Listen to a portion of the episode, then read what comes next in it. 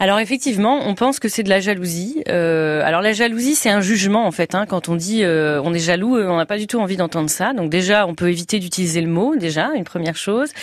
Derrière ça, il faut y voir un besoin d'attention en fait. Hein. C'est-à-dire que quand on a, euh, quand on veut la même chose, c'est que finalement on a, euh, on, on, a envie euh, effectivement de, de, de, la même chose. Mais c'est vraiment de se dire quand il y a un petit qui est par exemple câliné par une maman ou qui va être allaité, etc.